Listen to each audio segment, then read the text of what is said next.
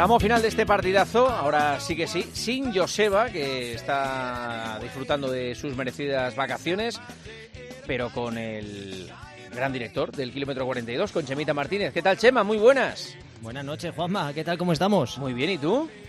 Pues estupendamente, escuchando todas las noticias y escuchando a Palomar cómo mandaba la mierda al, al califa. al califa y a todos, sí, sí, sí. Muy grande, muy grande Palomar, ¿eh? ¿eh? Sí, sí. Estamos aquí a tope, a revienta caldera, que decía Pulido, con todos los fichajes y date cuenta que mañana todavía queda jornada larga, ¿eh? Lo de Mbappé se complica, pero va, vamos a estar todo el día pendientes de todo, absolutamente. Fíjate, 24 horas que me daría tiempo a decirte que ha habido un señor, Alex Sorokin, que ha batido el récord del mundo de 24 horas. ¿Cuántos kilómetros crees que le podían dar tiempo hasta que mañana se cierre el mercado de fichajes en 24 horas a recorrer este Déjame calcular, 24 horas. Pongamos que ha hecho eh, 10 a la hora, 12 a la hora, 12 a la hora. Y, no, habrá hecho más. 12 no más mal. Fíjate, 309 kilómetros con 400 metros, que ha ido a 4,39 por kilómetro. Una auténtica locura. Ha batido el récord del mundo. Y fíjate lo que da tiempo en estas 24 ha hecho 13 kilómetros por hora, más o menos.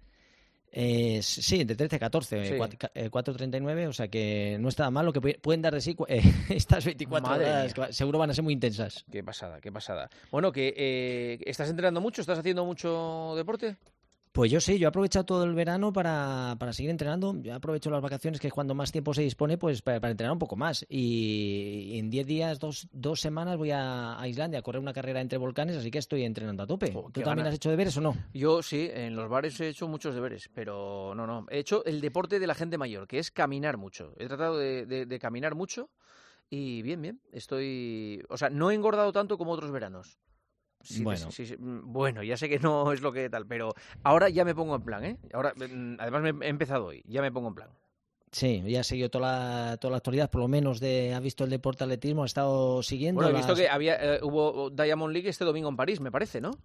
Sí, bueno, ha habido a París y fíjate, yo lo he estado mirando, lo he estado viendo y te acuerdas que hablamos de la final a tres de, en el triple salto, en ah, la jabalina, y lo he estado viendo, además a, en este caso ocurrió que los que iban primeros en, durante todo el concurso de saltos hicieron la, e, ese último salto final con toda la parafernalia y, y, el que iba el mejor quedó al final segundo y tercero, tanto en triple como en, jabalina, y se les quedó una cara de bobos porque habían hecho durante todo el concurso eh, que iban, habían hecho los mejores eh, saltos y lanzamientos, y luego al final es una cosa que a mí no me convence del todo, y yo dudo que, que vaya a seguir con esa, con esa final tan extraña. Y luego hemos visto pues durante esta Diamond League que la gente que está, bueno, que viene de los juegos y que todavía están a tope, pues están aprovechando ese estado de forma, aunque ya van pegando los últimos coletazos. Aunque ha habido de todo, ¿eh? Se ha batido el fin de semana también el récord de, en mujeres en media maratón, una etíope con 22 años que ya ha bajado de una hora cuatro minutos en, media maratón. Juanma, una auténtica burrada, 63-43.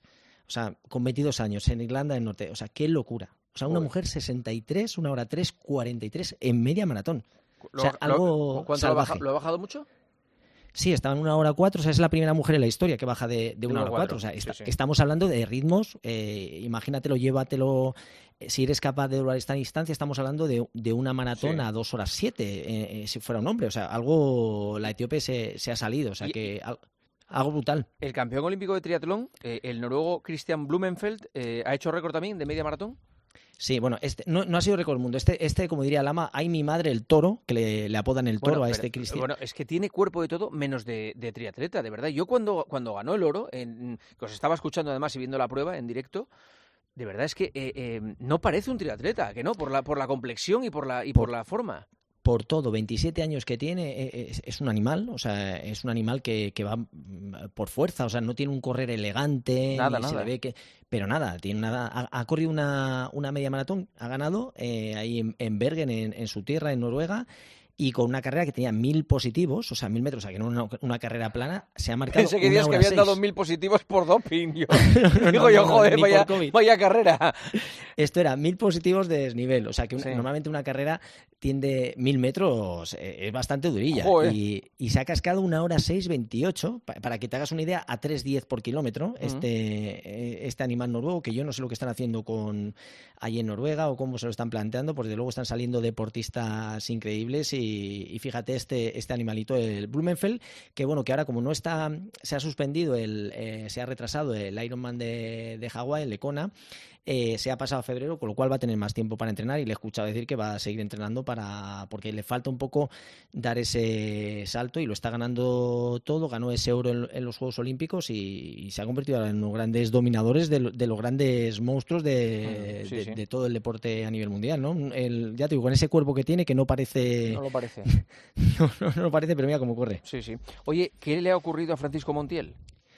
Bueno, esto es otra de las cosas curiosas que nunca desea nadie que le pase. Eh, es un, triatleta que va a correr una carrera en, Posadas, en Córdoba, y, cuando llega allí, pues le, ve que vienen unos perros y le pegan un par de disparos con, perdigones. O sea, alguien que, estaba o cazando, eh, este Francisco Montiel tiene un compañero policía que le recrimina y lo que está haciendo pide que se identifique y, nada, al final parece que este cazador que estaba con la escopeta pues se echa un poco para atrás y, bueno, tuvo todavía, después de recibir los perdigonazos, Francisco Montiel, de volverse la salida, competir en ese triatlón y acabar en, novena posición. Pero vamos, que antes de salir a correr te peguen dos disparos, esto sí que yo no lo había visto nunca, o sea, una auténtica locura.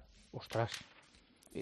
Y bueno, y no sé si has visto que este fin de semana también ha sido un fin de semana intenso con una de las grandes pruebas, por no decir la, mayor prueba que es el UTMB, que es una de las eh, grandes eh, de los grandes atractivos del año en el mundo del trail, que, el año pasado se hizo de forma virtual y este año se ha hecho, pues eso, en, ha ganado la, prueba reina, que son 170 kilómetros, que esta tiene más de 10.000 positivos. Mm, esto es lo mismo que antes con, los positivos de desnivel.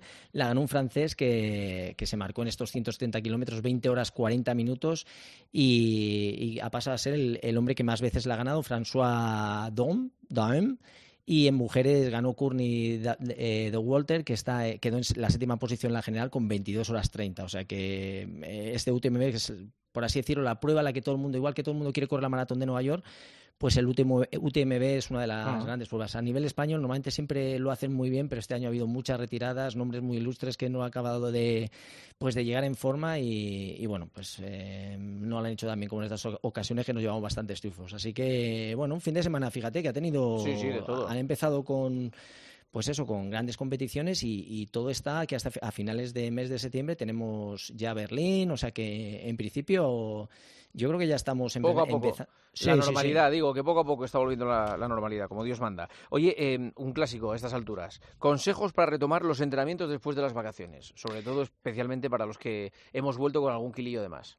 Pues fíjate, lo primero, tener ganas, eh, tener deseo de hacer ejercicio, que para mí es lo eh, principal. Estamos viendo anuncio en la tele de lo que nos diferencia a los seres humanos es las ganas de hacer cosas, ¿no? Pues lo primero, tener ganas, no hace falta tener muchas, sino simplemente ganas por hacer ejercicio, volver otra, otra vez a retomar los hábitos.